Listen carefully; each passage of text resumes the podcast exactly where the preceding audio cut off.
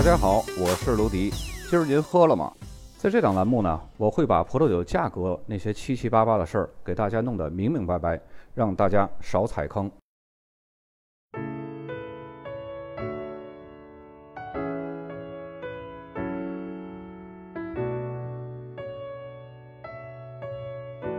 阿尔萨斯是位于法国的东北角，是除了香槟产区最靠北的产区了，和德国相邻。产区的形状呢是狭长的形状，分为南北两部分。勒登以北为下莱茵，勒登以南沿着福日山南是上莱茵。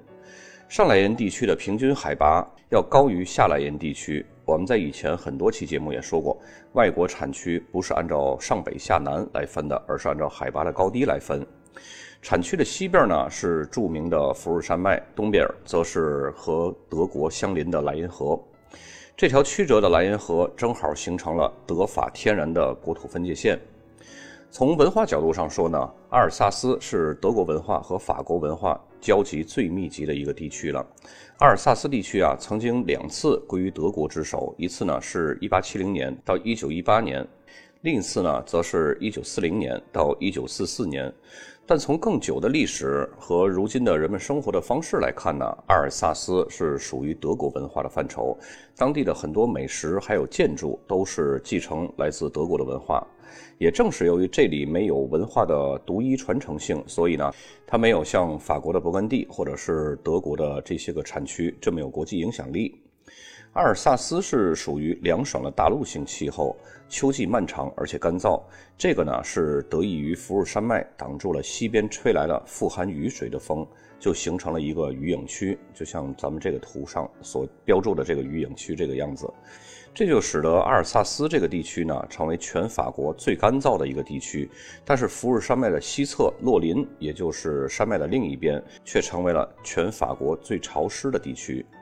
阿尔萨斯产区平均的年降雨量只有五百毫米，这个和我们以前在提到过的比较干旱的产区是一个平均线上的。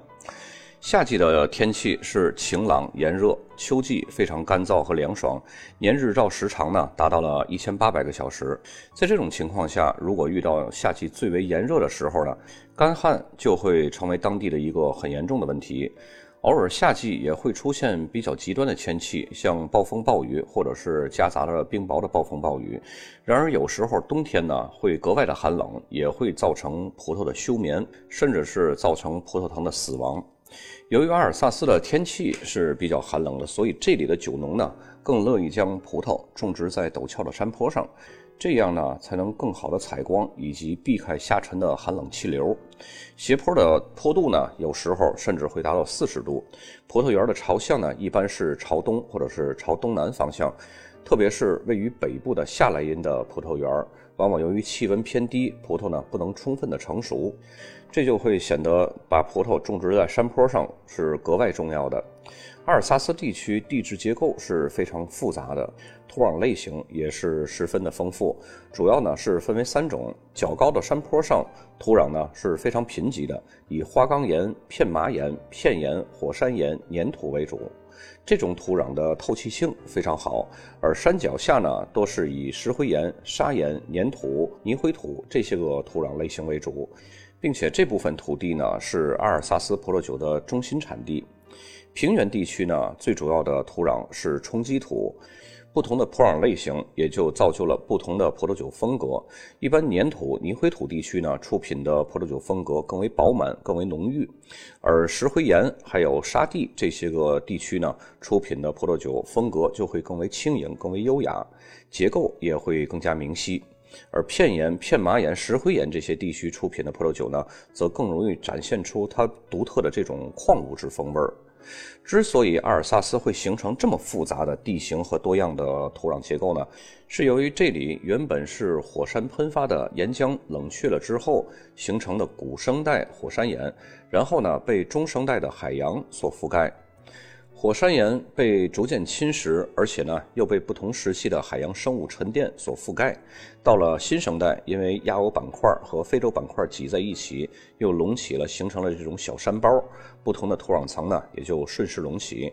再到后来呢，莱茵地渐下沉，形成了莱茵平原。这个时候已经是到了新生代了。那么如今的莱茵河就是从当时的莱茵地渐上穿流而过的。那么莱茵平原的西面就是断层的福尔山，那东面呢就是黑森林。黑森林我们在上上期讲到德国巴登产区的时候有提到过。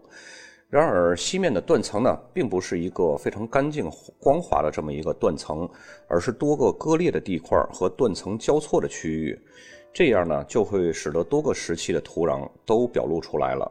那么这个演变的历程经过了多长时间呢？从古生代5.4亿到2.5亿年前，一直到目前的第四纪元，大概175万年前，一直到现在，这些个土壤类型全都有，整整跨越了三亿年的时间。因此，由于地质时期更古老，地质跨度期呢更大，阿尔萨斯才会有更丰富多样的土壤类型，可以找到十三个大类的不同的土壤类型，同时呢，也为多样的葡萄品种提供了必要的天然条件。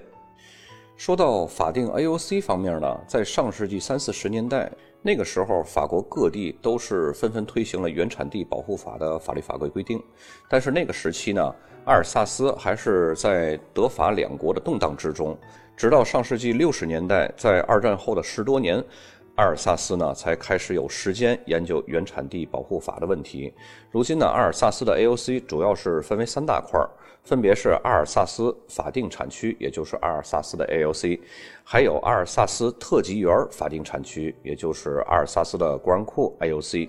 还有一个呢就是阿尔萨斯克雷芒 AOC。这克雷芒呢就是阿尔萨斯的起泡酒。那么阿尔萨斯法定产区呢是建立在1962年，这部分的 AOC 呢它的比例是占了当地的大约百分之七十的产量，其中大多数呢都是出产白葡萄酒。根据法规规定呢，只有某一款酒是由百分之百的某一个葡萄品种来酿造的呢，那么它的酒标上才能标注这个葡萄品种的名称。如果酒标上没有标注葡萄品种名称，而是由很多的葡萄品种混酿而成的，那么这款酒呢？就一般就会标注上高贵混合或者是香提这两个字样，其中呢香提的要求会比高贵混合高一些，它要求的使用的混酿的葡萄品种当中呢，至少有百分之五十以上是四种贵族品种。那么四个贵族品种是哪些呢？咱们一会儿来介绍啊。而高贵混合则没有这样的规定了，所以呢，那些被标注为高贵混合的葡萄酒，已经在当地成为了低质量的餐酒的一个代名词。那么就会有朋友问了，既然已经是低质量的餐酒代名词，那为什么要叫它高贵混合呢？这个啊是有一个历史遗留的问题。早在十七世纪的时候，高贵混合的要求比现在的香提还要高很多的，它要求的是必须百分之百的贵族品种来混酿的。你现在能听到这个高贵混合的名字，就可以猜想到它的起源并不是非常低廉的。但是后来呢，为了产量和更加能够适应大众的消费习惯，还有这个消费价格，才加入了更大比例的其他品种。但是名字呢，一直就保留下来了。如今呢，让消费者大众也可以享受这种高贵的这个词，就好像我们平时形容一个东西是普通人的劳斯莱斯一样，其实更多的呢只是一个商业作用，而没有了这种实际的意义了。阿尔萨斯 A.O 级的葡萄酒呢，可以是白葡萄酒，也可以是红葡萄酒、桃红葡萄酒，这三种都是可以的。而这些个红或者是桃红葡萄酒呢，都是由黑皮诺来酿造的。那么阿尔萨斯特级园法定产区呢，是成立于1975年，然后又分别在1983年、1992年和2007年又追加了几个特级园的名称和数量。呃，目前的阿尔萨斯呢，一共是有特级园51个，它的产量呢，仅占阿尔萨斯总产量的百分之四。特级园法定产区对葡萄园的要求是更加的严格，对产量、种植方式、种植密度、采收方式、种植品种都会有更苛刻的规定。根据 AOC 的法律规定呢，这些顶级葡萄园的葡萄酒必须采用阿尔萨斯的四大贵族葡萄品种。如果你这个特级园里边种的是除了这四大贵族葡萄品种，其他的品种，即使你是种在这个顶级葡萄园，你也不能在酒标上标注这个“官库”这个字样。这四大贵族品种呢，分别就是雷司令、灰皮诺、麝香，还有琼瑶浆。当然，有的这个特级园它也会种植黑皮诺。但是用黑皮诺酿造的酒不能标注特级园葡萄酒。相较于阿尔萨斯其他的葡萄酒呢，特级园的葡萄酒最低酒精含量也往往会更高一些。这就要求酿酒葡萄的成熟度要更好一些，因此呢，那些出产特级园葡萄酒的葡萄园大多呢都是会处在向阳的斜坡上，而且几乎都是集中在上莱茵地区。这些酒的风味是非常浓郁的，即使是干型葡萄酒也会充满那种甜蜜的蜂蜜味啊，而且陈年潜力也是非常强的。而随着陈年呢，那些上好的葡萄酒还会散发出烟熏的味道。再接下来这个 AOC 就是阿尔萨斯克雷芒，也就是它的起泡酒 AOC。这个法定产区呢，它是建立在1976年。阿尔萨斯起泡酒是增长最快的一个 AOC。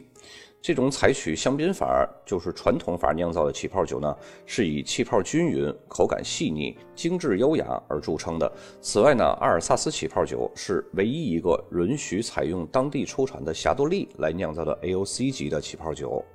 但是这里的大多数干型的白起泡酒呢，更多的还都是使用白皮诺或者是灰皮诺、欧塞瓦还有雷司令来酿造。其中采用白皮诺和欧塞瓦酿造的起泡酒呢，叫白中白；而阿尔萨斯的桃红起泡酒，则是使用百分之百的黑皮诺来酿造的。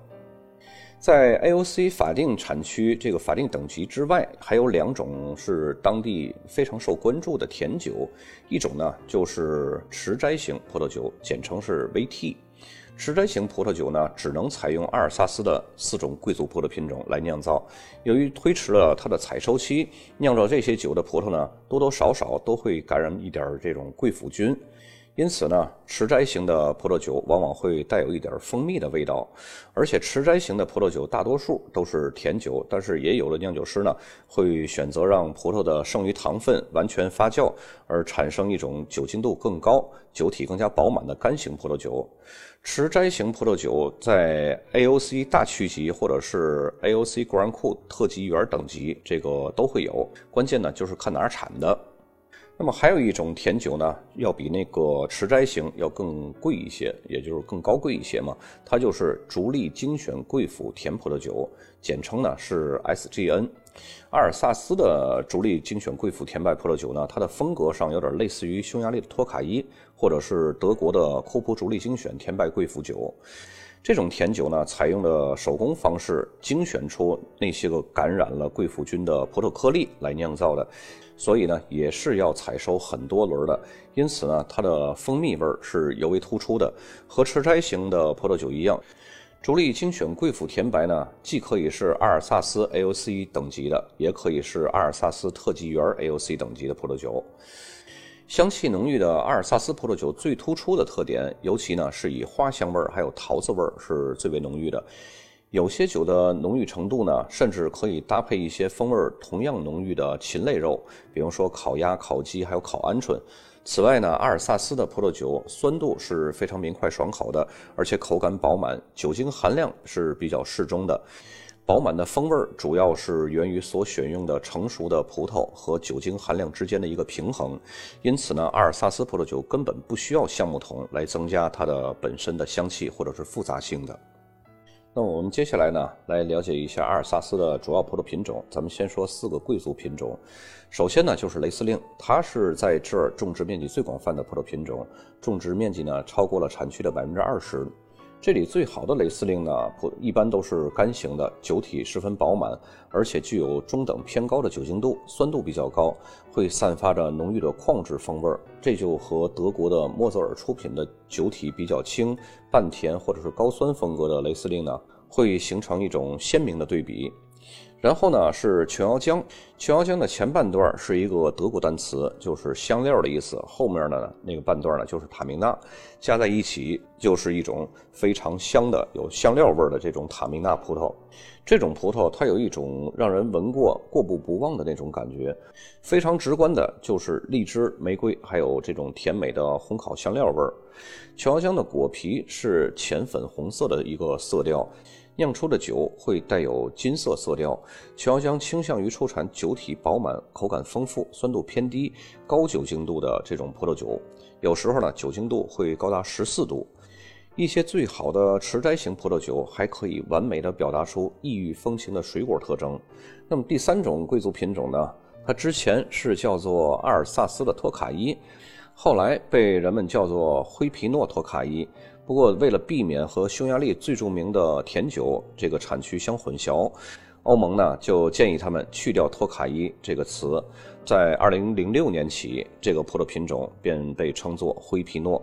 那么最好的灰皮诺葡萄酒呢，口感是非常丰富的，酒体饱满，酒精度也是比较高的。它和琼瑶浆葡萄酒呢都是具有相似的金色，但是芳香度呢却比琼瑶浆要少一些。它的口感具有丰富的质感，浓郁的风味儿。香气的呈现呢，是以集中新鲜的水果、还有干果以及烟熏和蜂蜜这种气息为主。麝香虽然也是一种贵族品种吧，不过现在这个品种在阿尔萨斯正变得越来越少了。它的种植面积呢，不超过总面积的百分之三。产生这一结果的原因呢，就是因为这种葡萄品种容易落果、感染霉菌，这就会使得它的产量反复无常。最好的麝香葡萄酒呢，通常是采用小白粒麝香来酿制的，但是奥特奈麝香的使用呢是更为广泛，因为它的产量是比较有规律、比较可控的。这种葡萄酒呢，经常会带有那种典型的麝香葡萄酒的风味儿。酒款类型都是干型的，一般很少用它来制作持栽型或者是逐利精选贵腐葡萄酒。除了以上四种贵族品种呢，白皮诺和欧塞瓦在阿尔萨斯这两种葡萄品种呢，会经常在一起进行调配。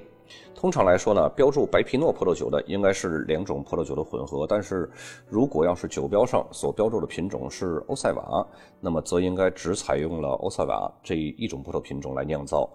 欧塞瓦和白皮诺的特征是非常类似的，酒体呢略微饱满一些，香气也更加芬芳。这两个葡萄品种的种植比例比雷司令稍微多一些。而且它的种植面积还是一直在持续增加。相对于更好的斜坡葡萄园来说呢，人们更倾向于将它们种植在土壤更为肥沃的平地上，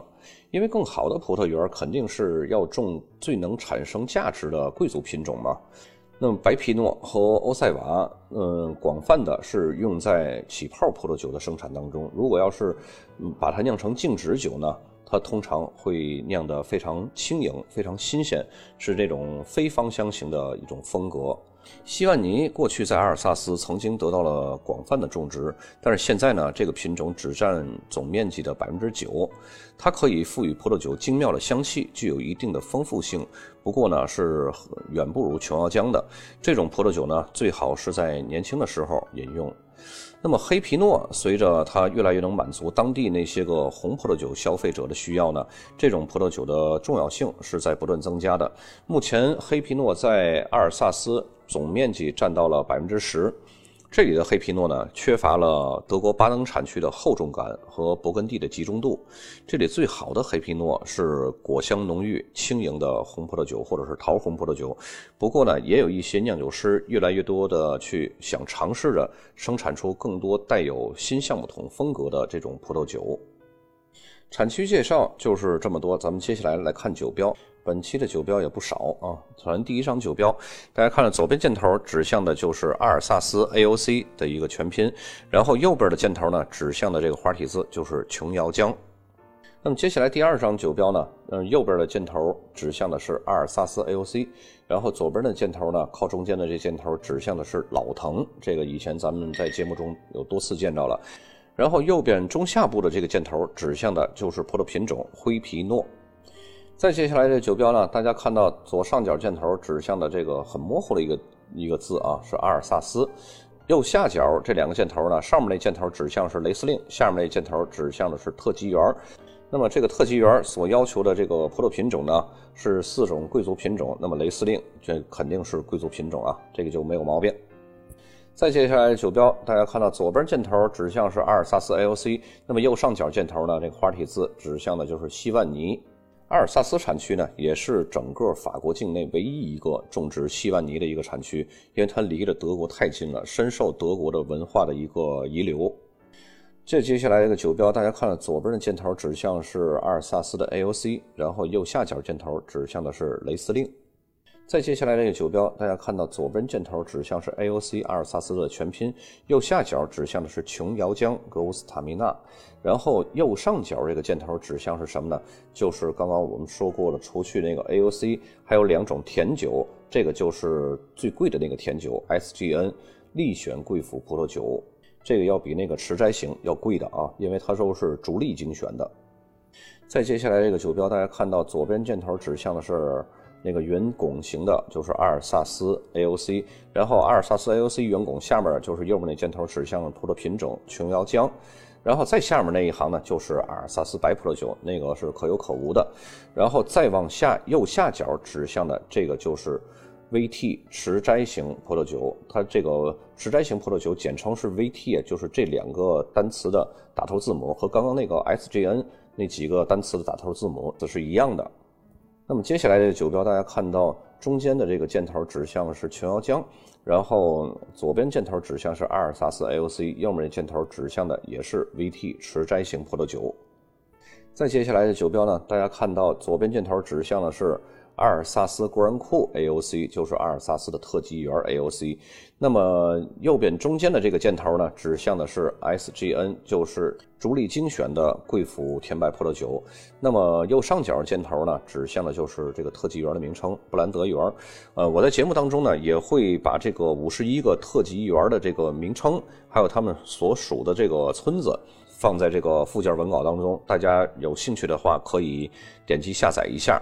不过一般情况，咱们不会把阿尔萨斯研究的这么透彻，因为你即使研究了很透彻，它的酒也不是说像勃艮第的每个特级园在中国你都可以找得到。